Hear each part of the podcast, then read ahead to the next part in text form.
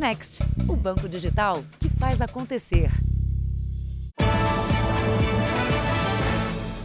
Boa noite. Boa noite.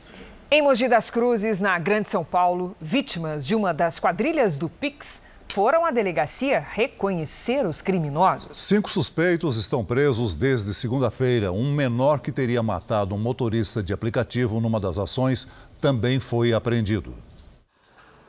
O Luan é uma das nove vítimas já identificadas pela polícia. Ele foi feito refém pela quadrilha quando saía de uma balada. Colocaram no porta-mala, me levaram para Itaquá. Fiquei cerca de três horas com eles dentro do carro. Eles te ameaçavam? Ameaçava de morte o tempo inteiro. Só de Pix foi uns. bastante dinheiro que fizeram. Quanto que eles fizeram de Pix? Uns 15 mil. Vinícius, o chefe do bando, que debochou da prisão no dia em que foi capturado, hoje tentou esconder o rosto quando chegou à delegacia para o reconhecimento. O filho do Paulo também foi feito refém com um amigo ao sair de uma balada a quadrilha conseguiu um empréstimo bancário em nome dele. Colocaram dentro do carro e conseguiram fazer um empréstimo de 20 mil reais por volta de 23 e 30 à meia-noite. A quadrilha atuava na região metropolitana de São Paulo. O dinheiro era transferido para a conta de laranjas, que também serão investigados. Imagens de câmera de segurança em Poá mostram quando o grupo transfere uma refém para um segundo veículo. O motorista de aplicativo do carro da frente, Francisco de Souza, de 36 anos, foi morto quando tentou avisar a polícia. A polícia já determinou que o autor dos disparos que mataram um motorista de aplicativo é um menor de apenas 15 anos de idade. Ele se feriu na mão e está sendo atendido em um hospital. A quadrilha usava o menor na crença de que, se houvesse uma abordagem da polícia, os outros integrantes do bando enfrentariam menos problemas com a lei. Eles usavam esse adolescente justamente para isso, né? Para ter essa função uh, de permanecer com a arma, que inclusive atuavam com muita violência, né? A quadrilha tinha ao menos seis integrantes, inclusive duas mulheres. As vítimas relataram hoje à polícia que viveram horas de terror. O que tava com a arma era o menor. Ele falou para mim, não, mas para mim não dá nada não, porque eu sou menor e se eu matar não dá nada não, mas eu tô solto. Veja agora outros destaques do dia. O Ministério da Defesa pede à Justiça Eleitoral que divulgue questionamentos sobre o sistema eleitoral. Polícia Federal investiga policiais militares que foram detidos com 77 quilos de ouro. Presa mulher suspeita de aliciar brasileiros que levaram cocaína à Tailândia. Governo de Israel diz que presidente Putin pediu desculpas por declarações de ministro sobre Hitler. E a história de Josenilda. Ela não consegue tirar a certidão de nascimento porque o cartório onde ela foi registrada pegou fogo.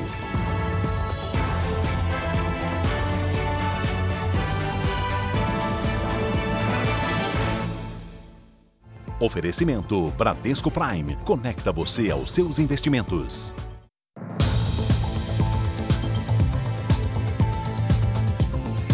Em São Paulo, a violência no trânsito não para de crescer.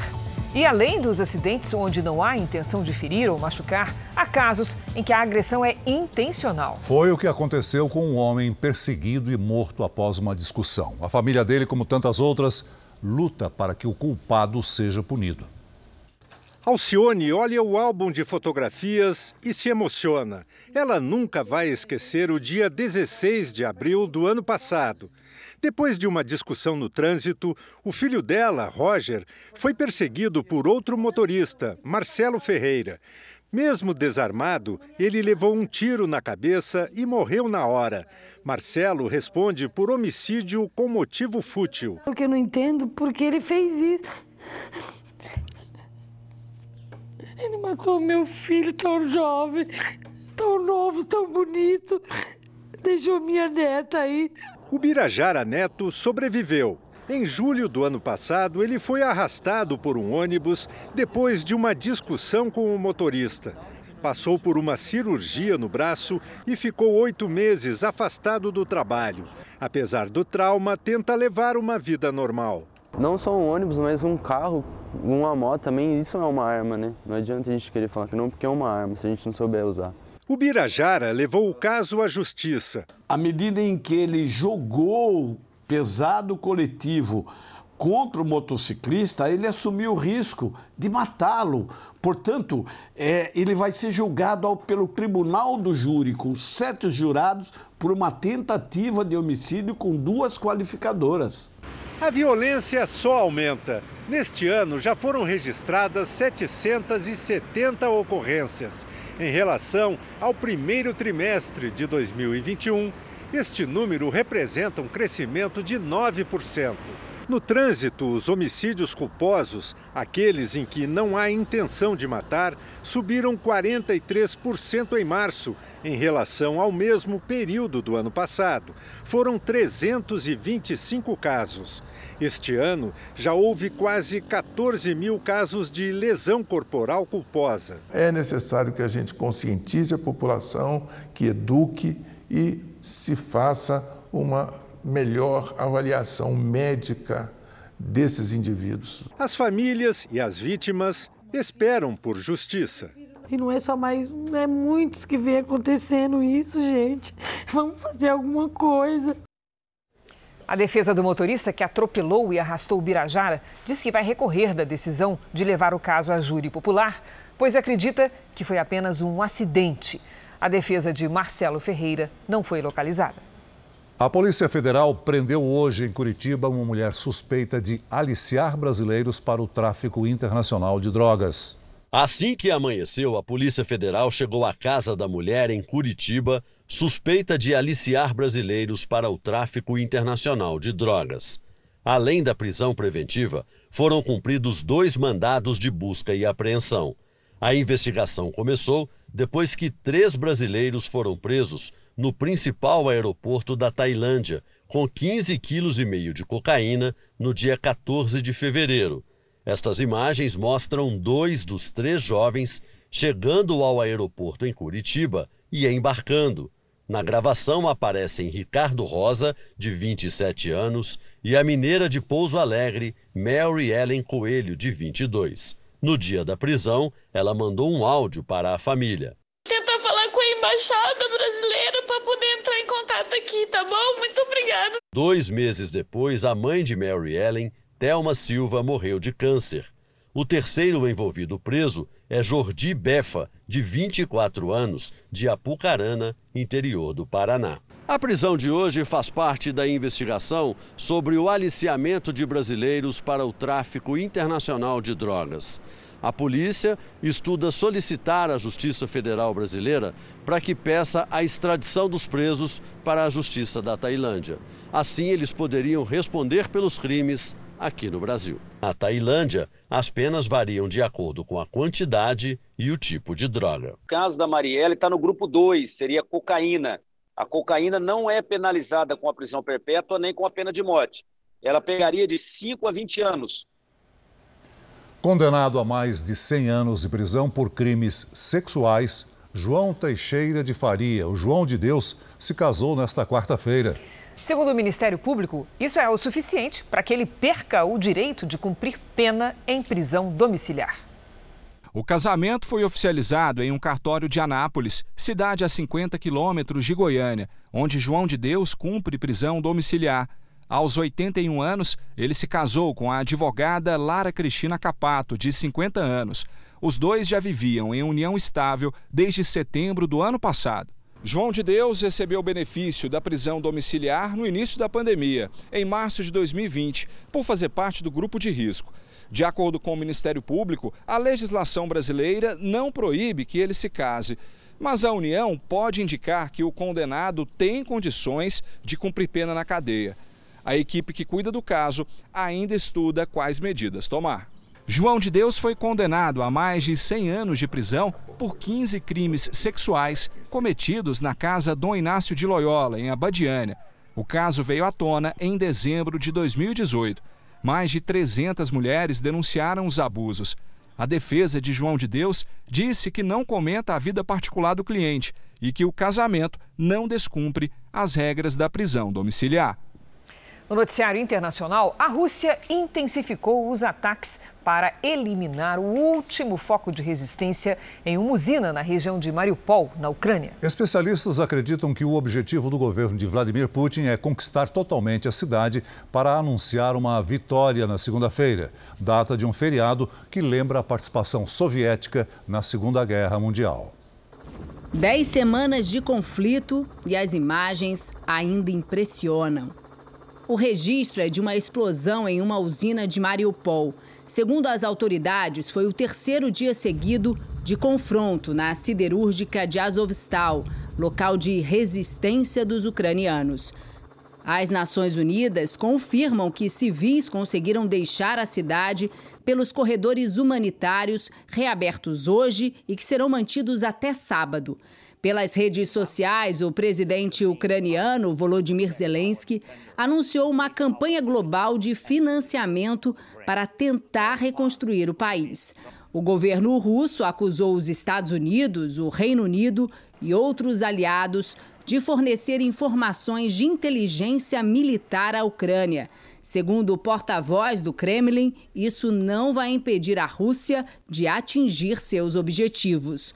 Uma reportagem do The New York Times diz que o Serviço de Inteligência dos Estados Unidos ajudou as tropas ucranianas a matar generais russos.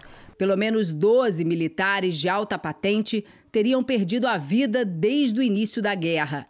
Agora, a Agência de Segurança de Aviação Civil aqui da União Europeia entrou em alerta. Segundo os reguladores, existe o risco de aviões civis serem confundidos e alvejados por mísseis por causa da guerra no leste europeu. Além disso, drones e aeronaves usados na área de conflito podem atrapalhar o tráfego aéreo de civis. Já a OTAN, a aliança militar que reúne os Estados Unidos e outras 29 nações, vai reforçar a segurança de países como a Suécia e a Finlândia, que desejam aderir ao bloco. Uma das justificativas do presidente Putin para a invasão à Ucrânia foi a aproximação do país com a OTAN. O governante russo, por sua vez, telefonou hoje para o primeiro-ministro de Israel. Segundo o relato do governo israelense, Putin pediu desculpas pelas declarações do ministro das Relações Exteriores da Rússia, Sergei Lavrov. O diplomata afirmou há alguns dias que o líder da Alemanha nazista, Adolf Hitler, responsável pelo Holocausto, tinha sangue judeu. O próprio premier disse que aceitou as desculpas e ainda aproveitou a ligação para pedir que a Rússia mantenha os corredores humanitários em Mariupol. Veja a seguir: mais de 80% das pessoas presas por engano no Rio de Janeiro ficam pelo menos um ano na cadeia. E também, na série especial, Josenilda não consegue se casar nem se aposentar, porque não tem documentos.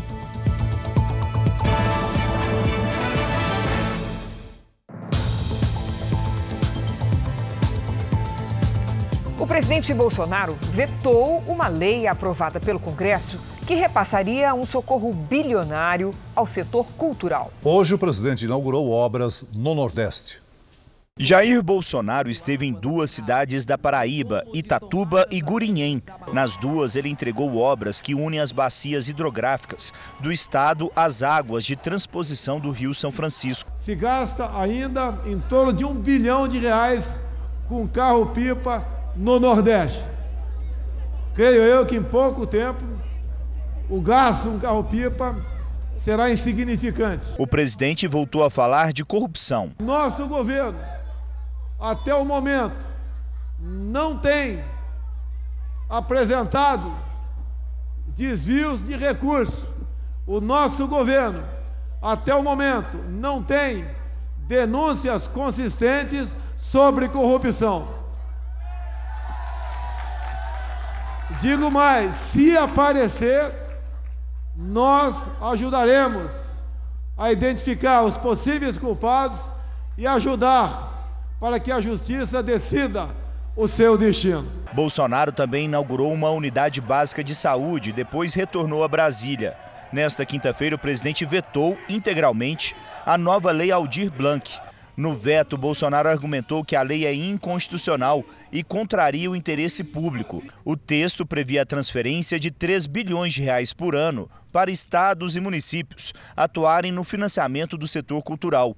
O Congresso pode derrubar o veto e o presidente do Senado acredita que isso vai acontecer. Em relação a esses projetos, assim como outros vetos que existam, serão submetidos à sessão do Congresso Nacional e eu imagino que, pela força que esses projetos ganharam no âmbito do Congresso Nacional, a boa aceitação junto aos parlamentares, pode sim haver uma tendência pela derrubada do veto. Com relação ao reajuste salarial dos servidores, o martelo ainda não foi batido. Estão na mesa do presidente duas possibilidades: aumento de 5% para todos, o que exigiria cortes no orçamento, ou reajuste do vale alimentação que cabe nos recursos previstos. Nos bastidores do Ministério da Economia, se fala numa elevação do benefício de 300 a 400 reais, o que seria mais vantajoso para quem ganha menos, porque não haveria mais descontos de impostos. Segundo a agência de notícias Reuters, o diretor da CIA, a agência de inteligência dos Estados Unidos, teria pedido que o presidente Bolsonaro parasse de duvidar do sistema eleitoral do Brasil. Na live que tradicionalmente faz às quintas, o presidente negou. A recomendação de William Burns teria sido feita a funcionários de alto escalão do governo brasileiro, em julho do ano passado. Mas hoje, o presidente disse que essa notícia é falsa e que ninguém do governo duvida da democracia. Agora à noite, ainda durante a transmissão que faz ao vivo, o presidente Bolsonaro fez críticas à Petrobras. Ele afirmou que o lucro da empresa é um estupro na população. Bolsonaro voltou a afirmar que não pode interferir na Petrobras, mas fez um apelo para os conselheiros não subirem o preço do diesel, pois isso quebraria o Brasil. Pelo menos três pessoas morreram e quatro ficaram feridas em um ataque na cidade israelense de Elad, no centro do país. O ataque ocorreu enquanto israelenses celebravam a fundação do Estado de Israel. Segundo a polícia, os suspeitos carregavam armas de fogo, facas e um machado e teriam fugido momentos depois em uma van branca. As autoridades tratam o caso como terrorismo. Estradas e ruas próximas foram bloqueadas. O grupo terrorista Hamas comemorou a ação, mas por enquanto ninguém reivindicou a autoria. A Argentina é o primeiro país da América Latina a registrar um caso da misteriosa hepatite em crianças. O paciente é um menino de 8 anos que foi internado na cidade de Rosário, a 300 quilômetros da capital, Buenos Aires. Segundo o último balanço da Organização Mundial da Saúde, há mais de 200 casos da doença no planeta. Os pacientes têm entre um mês e 16 anos. 10% deles precisaram de transplante de fígado. A doença foi registrada primeiramente na Escócia e depois em outros países como França, Espanha e Holanda. A Europa é o continente mais atingido até agora pela hepatite infantil. Também há casos em Israel, Estados Unidos e na Indonésia, onde pelo menos três crianças morreram. A Organização Pan-Americana de Saúde recomenda que os pais fiquem atentos a sintomas como diarreia e vômito, além de coloração amarelada na pele e na parte branca dos olhos. Se isso acontecer, é preciso procurar atendimento médico. Veja a seguir: policiais militares são investigados por transportar carga milionária em ouro. E também, na série especial, o drama de Josenilda, que não tem certidão de nascimento e o cartório onde ela foi registrada pegou fogo.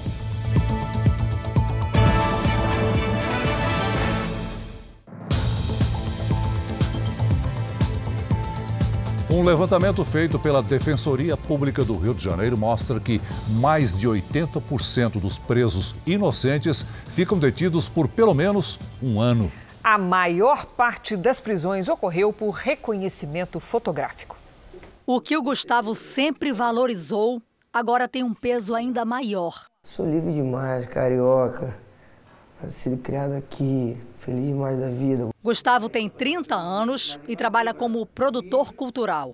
Passou um ano na prisão cumprindo pena por um crime que não cometeu. Tudo aconteceu por causa de uma suposta foto publicada em uma rede social. Tão absurdo que é que essa foto que ele me acusa nem nos autos do processo se encontra.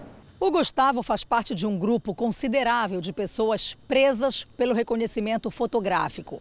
A vítima vai até a delegacia depois de um roubo, por exemplo, aponta as características do suspeito e, baseado nisso, a polícia apresenta uma foto. Basta uma foto. E se for confirmado como o assaltante, um mandado de prisão pode ser emitido e um inocente vai parar dentro do sistema carcerário. Gustavo foi apontado como o homem que estava na garupa de uma moto usada no roubo do carro.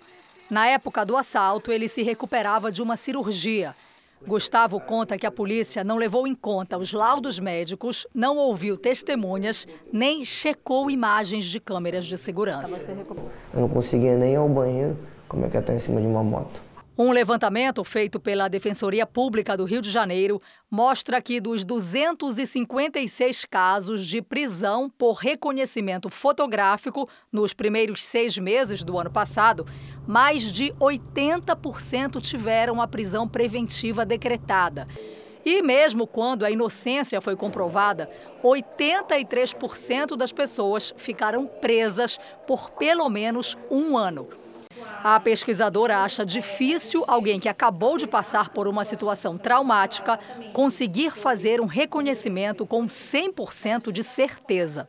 Como é que você chega ali depois de viver um evento traumático e consegue reconhecer? Gustavo hoje espera por uma lei que evite prisões com base apenas no reconhecimento fotográfico. Fazer uma investigação correta, que você pode acabar com vidas dependendo da decisão que você seguir em frente.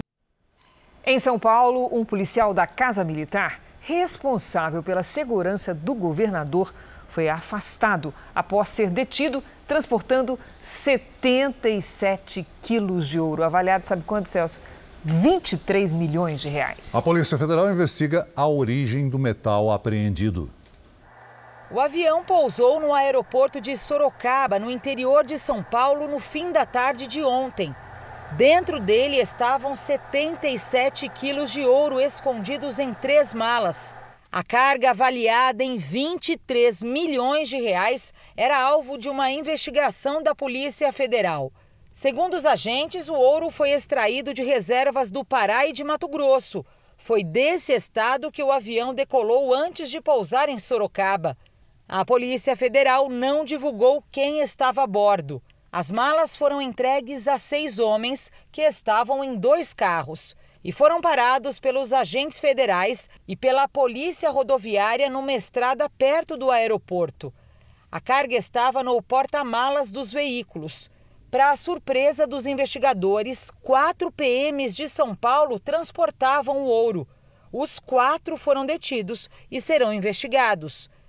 Dois policiais trabalham aqui na Casa Militar, que fica na sede do governo do estado e é responsável pela segurança do governador. Um deles é um tenente-coronel que está de licença desde o fim do ano passado. O outro é um sargento que seguia trabalhando até agora. O sargento foi afastado. A Secretaria de Segurança Pública afirmou em nota que os fatos são apurados pela Polícia Federal que a PM acompanhe as investigações e que, se for constatada alguma irregularidade, as medidas cabíveis serão adotadas. O governador Rodrigo Garcia vai se pronunciar depois do fechamento de um inquérito instaurado pela Corregedoria da PM. A Polícia Federal vai investigar se o ouro foi extraído sem autorização. Se for comprovada a origem ilegal, os detidos poderão responder por receptação dolosa quando alguém sabe que o produto que recebeu é fruto de ação criminosa.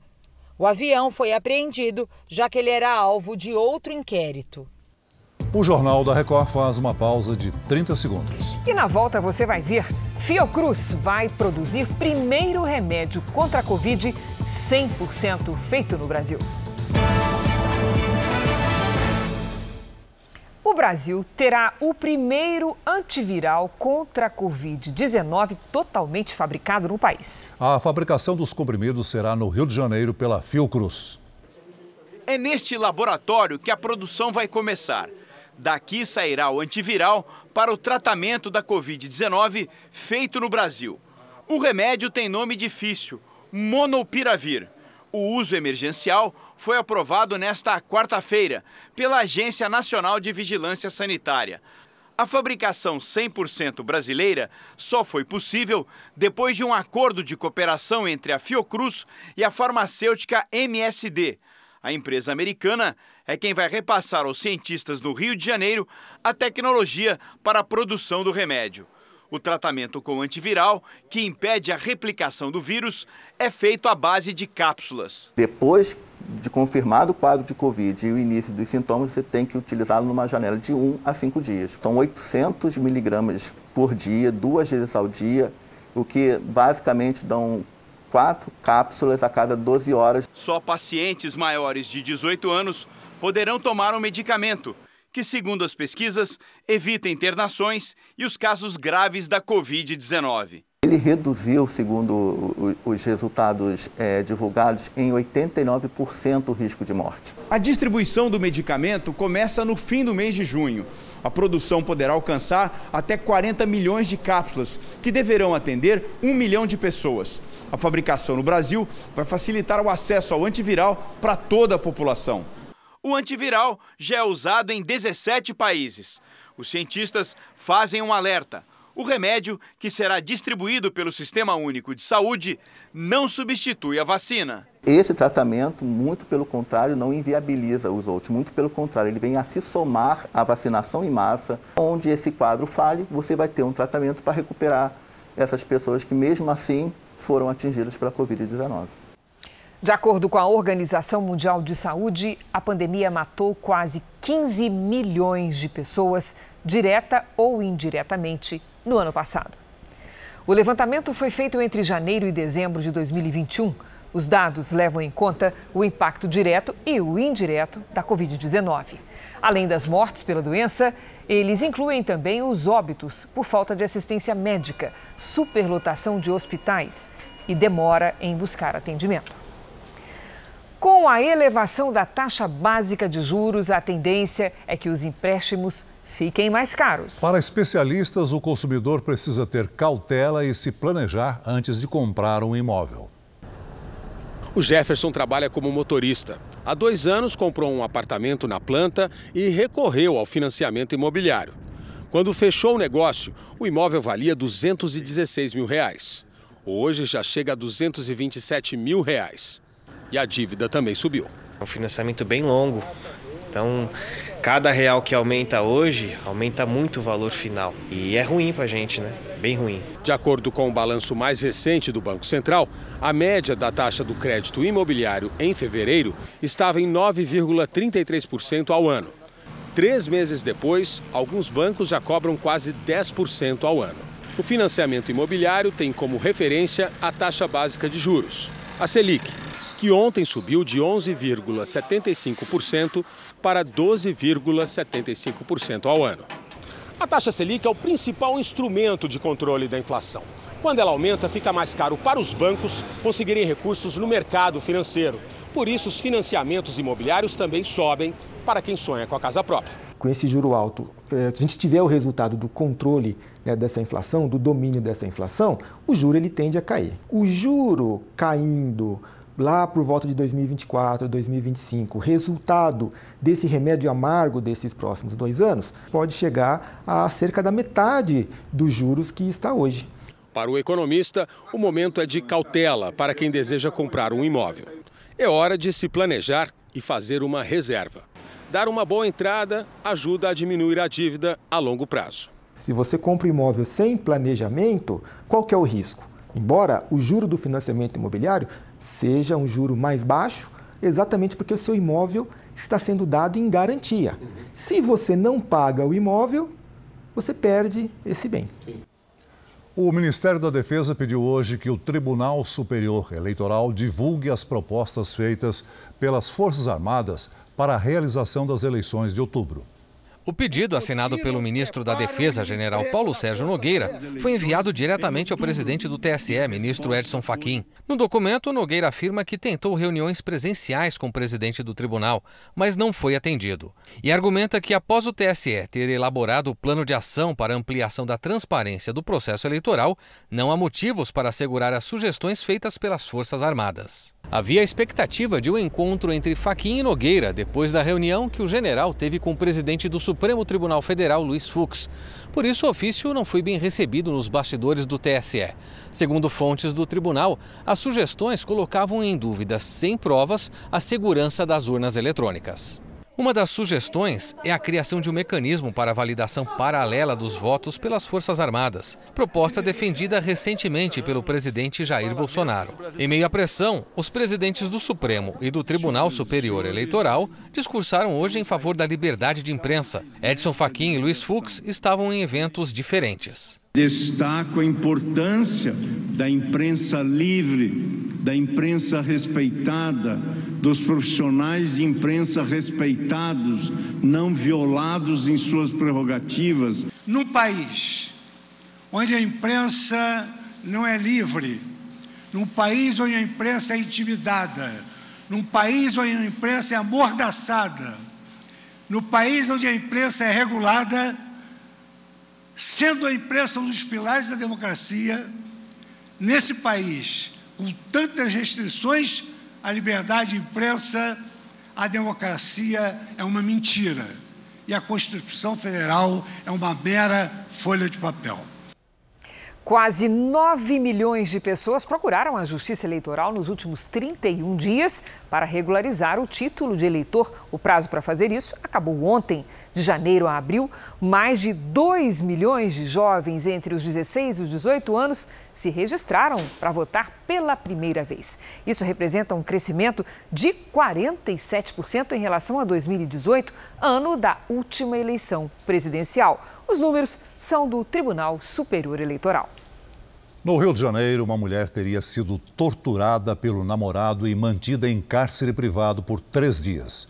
Segundo os investigadores, o homem tem ficha criminal por violência doméstica, tráfico de drogas, porte ilegal de arma de fogo e ameaça. A jornalista Ana Luísa ainda se recupera do traumatismo craniano e da fratura na mandíbula. Mas as marcas que não são vistas doem ainda mais expor a minha imagem dessa forma, tão agressiva, tão destruída, está sendo bastante difícil para mim. Ela conta que durante três dias passou por sessões de tortura no apartamento do namorado em Copacabana. Ele é um monstro. Né? E eu tenho muita pena da família dele. Com passos apressados, Ana Luísa saiu desesperada do prédio e foi direto para a polícia.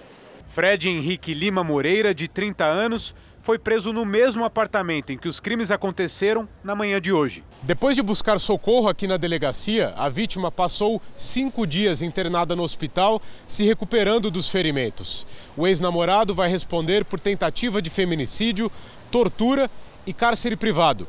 Fred Henrique já tinha passagem pela polícia. Por violências domésticas, também associação para o tráfico, tráfico de drogas e porte de arma de fogo de uso restrito, o que denota ser uma pessoa extremamente violenta e perigosa. Por pouco, a Ana Luísa não engrossa uma estatística triste para o país. Só entre janeiro e abril deste ano, 172 mulheres morreram vítimas de feminicídio. E na maioria dos casos, os assassinos e agressores são companheiros ou ex-companheiros. Sirva como alerta para outras mulheres que acham que seus agressores vão mudar, que acham que vai ser diferente. Não, não vai. A defesa de Fred Lima Henrique Moreira nega as acusações e afirma que a jornalista não foi mantida em cárcere privado. O Jornal da Record faz uma pausa de 30 segundos. E na volta, inflação atinge também o primeiro ingrediente que é colocado na panela: o óleo de soja. Um dos principais ingredientes na cozinha dos brasileiros está cada vez mais caro. É, Cris, o óleo de soja subiu mais de 8% só no mês passado. Em tantas receitas, é o que vai primeiro para a panela. A gente usa para o dia a dia, né? Para um refogado, para uma fritura. Não tem como você refogar um alho, um tempero sem o óleo, né? Sempre básico no carrinho de compras, o óleo de soja está pesado no bolso. Para o seu Anivaldo, a marca nem importa mais. Colheu mais barato, entendeu? Não, para escolher marca hoje. Não interessa a marca, escolheu mais barato, entendeu? Nos supermercados de São Paulo, o preço do óleo de soja subiu só em abril quase 8,5%. De um ano para cá, o aumento já chegou a 32,5%. O Brasil é o maior produtor da matéria-prima do óleo, a soja, que é um daqueles produtos muito consumidos no mundo todo. Por isso, o preço varia de acordo com a oferta e a procura no mercado internacional, que hoje enfrenta um problema. A Indonésia, país que mais produz outro tipo de óleo vegetal, o de palma, suspendeu exportações para garantir o consumo lá no mercado interno. Sem essa opção, o óleo de soja fica mais valorizado e isso acaba pesando no preço que a gente paga aqui. Um custo alto na cozinha de cada brasileiro e também nas indústrias, onde o óleo de soja é insumo para a produção. Esta pastelaria usa até 9 litros por dia. E esse gasto nunca preocupou tanto. A gente está vendo preço em vários mercados, vários atacadistas, e quando a gente acha uma, uma oferta melhor, a gente até procura estocar. Era inevitável reajustar o preço do pastel. Mas como aumentar e não se queimar com os clientes? Se eu tivesse que atualizar realmente o meu preço, ele iria subir no mínimo mais 30%. Não posso fazer, porque se eu fizer isso, eu vou perder os meus clientes. Para o economista da Associação dos Supermercados, a escalada do óleo de soja deve parar no segundo semestre. Com o aumento de oferta de óleo em meados de setembro, justamente por conta do aumento da produção, tanto interna quanto externa, essa oferta traria um pouco mais de equilíbrio e menos estresse nas cotações no mundo inteiro desse produto. Enquanto o preço não melhora, a professora Daniele ensina o jeito dela de economizar. Fritou, joga fora? Nem pensar. Aproveita ali, guarda o óleo no potinho e usa para outros fins, né? Como nós vimos, a professora Daniele costuma reaproveitar o óleo de soja. Mas nós consultamos uma nutricionista e ela disse que o ideal é não reutilizá-lo, pois quando o óleo atinge temperaturas muito altas, ele libera substâncias tóxicas. Mas se for reutilizar, é melhor que ele seja armazenado limpo, em vidro escuro e usado apenas mais uma vez. Neste ano, a expectativa é de queda nas vendas do Dia das Mães, que é comemorado nesse domingo.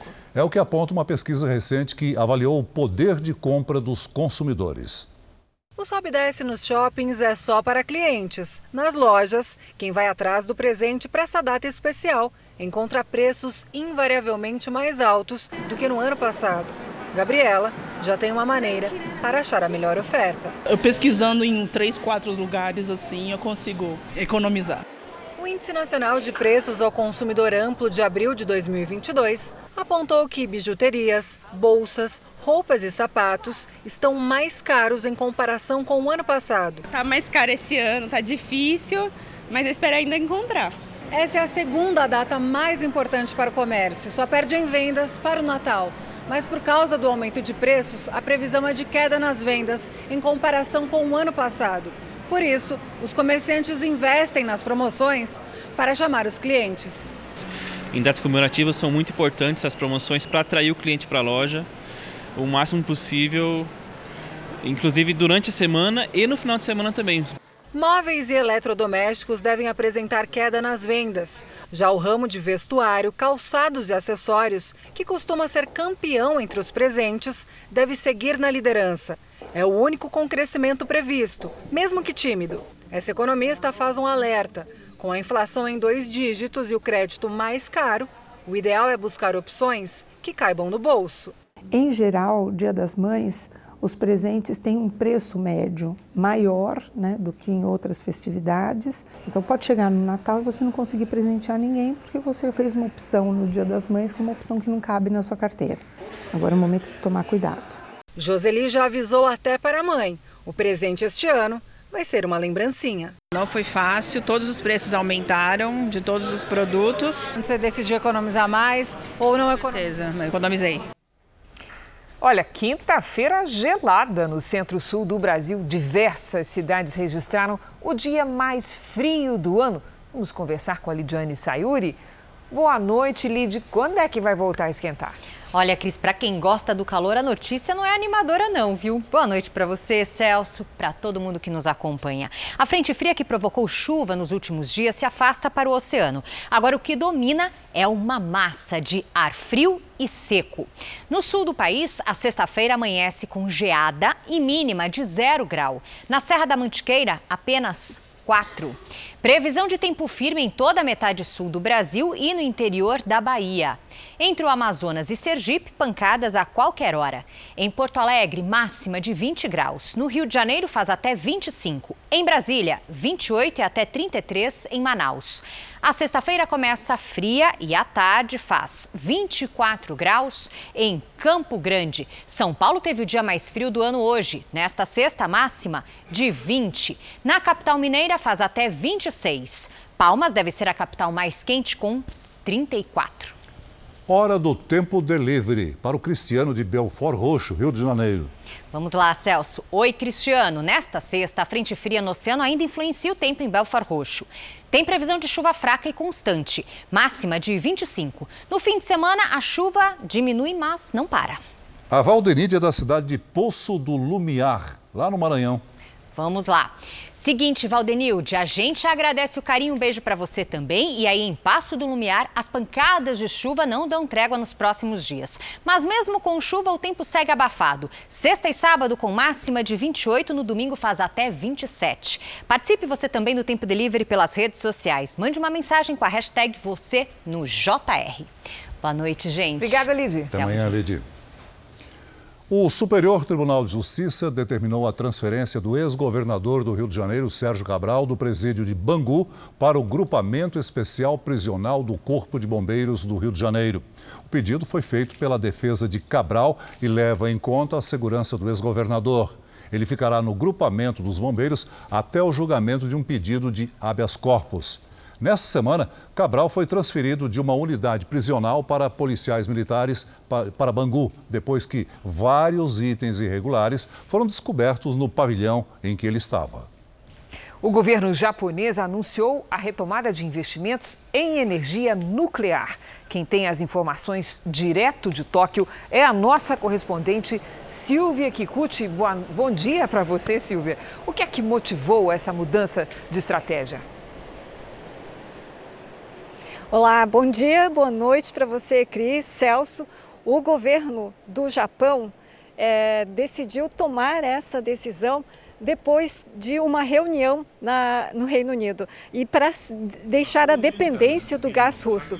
Na Inglaterra, o primeiro-ministro Fumio Kishida disse que o investimento vai ser equivalente a quase 6 trilhões de reais nos próximos 10 anos. O objetivo é suprir a demanda de energia do país. O Japão se tornou mais dependente do gás russo desde o desligamento de reatores nucleares depois do acidente de Fukushima em 2011. Atualmente, 30 usinas nucleares operam no Japão. Cris, Celso. Silvia usando máscara, como é obrigatório lá na China. Obrigada, Silvia.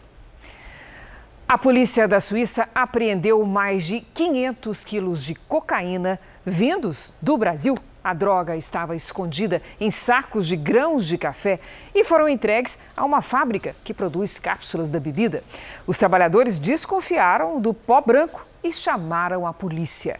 A cocaína apreendida tem 80% de pureza, está avaliada em 257 milhões de reais. Esse é um dos destaques do Portal R7. Para ler essa e outras notícias, acesse r7.com.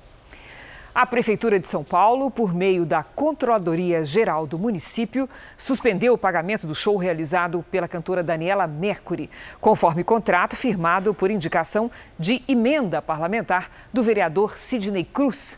A medida permanecerá em vigor até o final da apuração dos fatos. Na quarta-feira, a Controladoria abriu procedimento para investigar o show da cantora realizado em 1 de maio, organizado e realizado por centrais sindicais. As regras de contratação desse tipo de evento proíbem manifestação política ou partidária. Mas o evento se tornou um ato em apoio à pré-candidatura de Luiz Inácio Lula da Silva, do PT.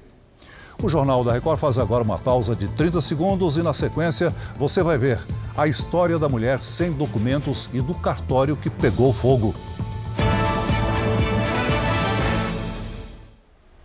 Josenilda tem 57 anos. O sonho dela é se aposentar e casar oficialmente com um parceiro com quem ela vive há mais de 30 anos. Mas para isso a mulher precisa de documentos. O cartório em que Josenilda foi registrada pegou fogo. Desde então, ela luta para provar que existe.